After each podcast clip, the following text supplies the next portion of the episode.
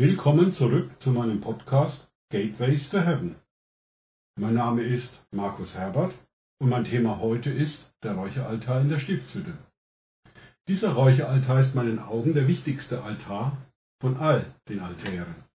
Zum einen, weil er eine herausragende Stellung in der Stiftshütte einnimmt und zum anderen, weil er im Neuen Testament auch erwähnt wird.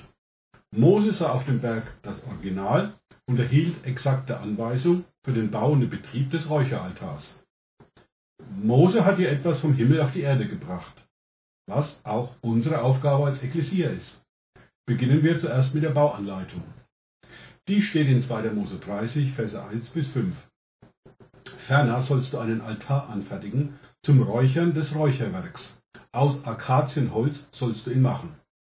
Ich gebe jetzt abweichend vom Original der Übersetzung die bei uns gebräuchlichen Maße an. Er soll quadratisch sein, einen halben Meter lang und ebenso breit. Seine Höhe beträgt einen Meter. An den vier oberen Ecken sollen Hörner hervorragen. Seine Hörner sollen aus einem Stück mit ihm sein. Und überzieh ihn mit reinem Gold, seine Platte und seine Wände ringsum sowie seine Hörner. Und bringe an ihm ringsum eine goldene Kante an und bringe an ihm unter seiner Kante zwei goldene Ringe an. An seine beiden Seiten sollst du sie anbringen, an seine beiden Wände. Sie sollen als Behälter für die Stangen dienen, damit man ihn daran tragen kann. Und stelle die Stangen aus Akazienholz her und überzieh sie mit Gold. Das Akazienholz des Räucheraltars war mit reinem Gold überzogen und damit sehr wertvoll. Gold wird in der Bibel meist als Symbol für die Heiligkeit Gottes gebraucht.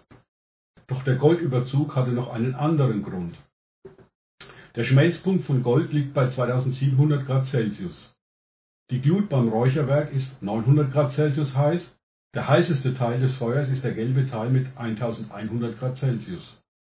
Somit war der Altar trotz Holzbauweise feuerfest. Ohne den Goldüberzug wäre er bei der Inbetriebnahme abgebrannt. Die goldenen Ringe und die zwei Stangen dienten für den Transport. Damit war der Räucheraltar mobil, konnte verpackt und mitgenommen werden, wenn die Feuer- bzw. Wolkensäule sich erhob und weiterzog. Nun zur Positionierung.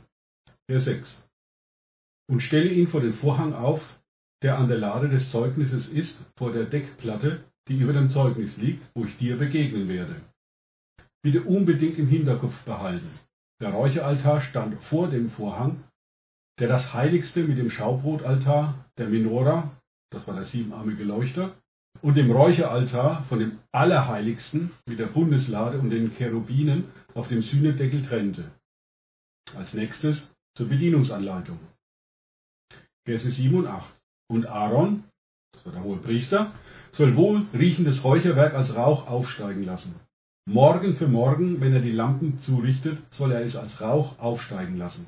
Auch wenn Aaron die Lampen zwischen den zwei Abenden aufsetzt, soll er es als Rauch aufsteigen lassen.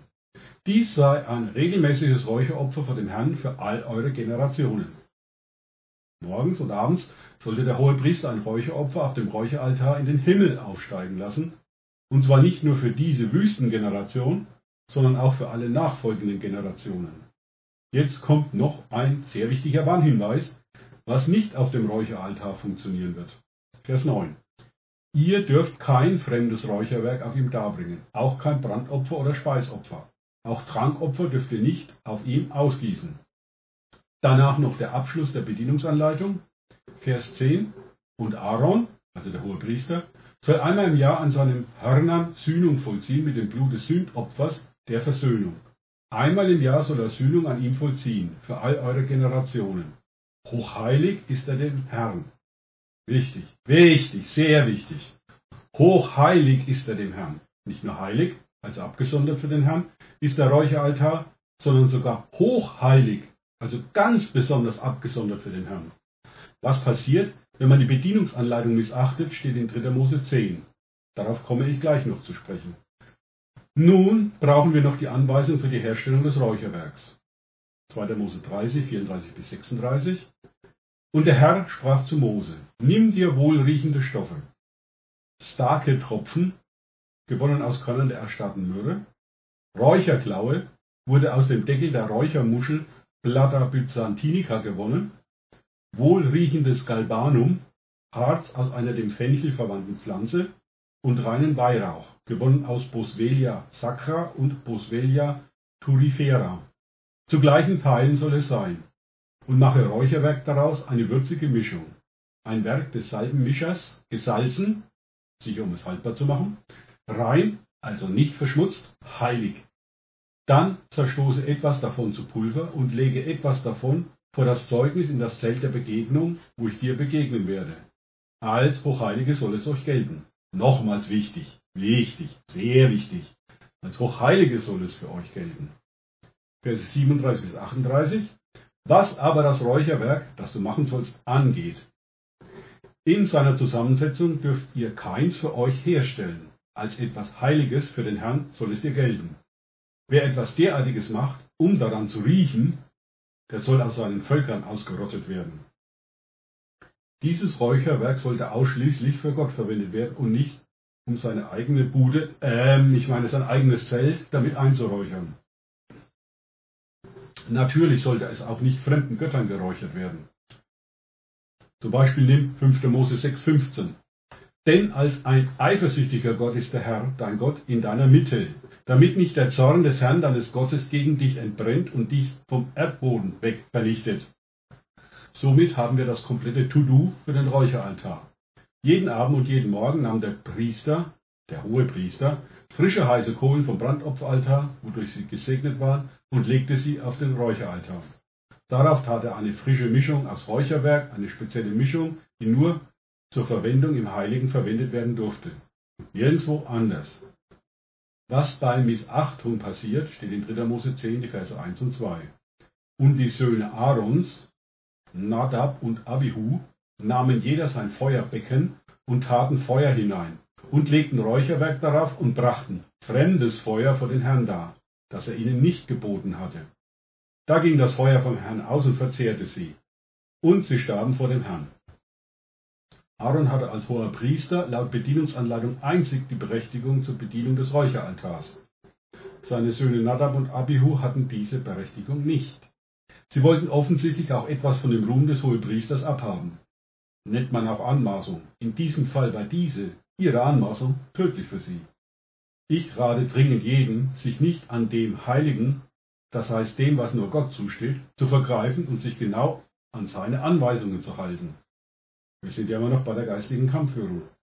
Dieser Räucheraltar wird im Hebräerbrief wieder erwähnt. Hebräer 9, Verse 1 bis 5. Es hatte nun zwar auch der erste Bund, damit ist der Bund Gottes mit Mose aus dem Alten Testament gemeint, Satzungen des Dienstes. Hier kann auch Gottesdienst übersetzt werden und das irdische Heiligtum.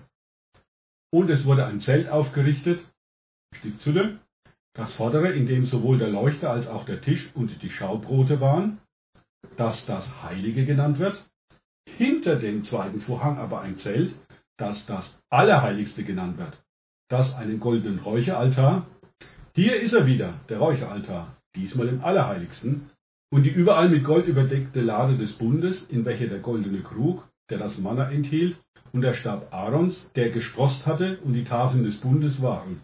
Oben über ihr aber die Cherubim der Herrlichkeit, die den Versöhnungsdeckel überschatteten, von welchen Dingen jetzt nicht im Einzelnen zu reden ist. Jetzt wird's richtig interessant. Das Original der Stiftshütte ist immer noch im Himmel, nach meinen Offenbarungen jetzt im Berg Zion. Welche Funktion die Stiftshütte jetzt genau hat, darüber habe ich noch keine Offenbarungen. Damals durfte Mose sie sehen, um eine Kopie anzufertigen für die Gegenwart Gottes auf Erden. Jedenfalls hat der Räucheraltar seine Position vom Heiligsten, siehe 2. Mose 30,6, in das Allerheiligste, siehe Hebräer 9, 3 bis 4, gewechselt. Das sollte uns schwer zu denken geben. In meinem nächsten Podcast gehe ich näher darauf ein. Zudem verbinde ich die ganzen Altäre inklusive dem Räucheraltar zu dem, was es für uns heute in Zeiten des neuen Bundes bedeutet. Danke fürs Zuhören. Denkt bitte immer daran, kenne ich es oder kann ich es? Im Sinn von, erlebe ich es? Erst sich auf Gott und Begegnungen mit ihm einlassen, bringt Leben. Gott segne euch und wir hören uns wieder.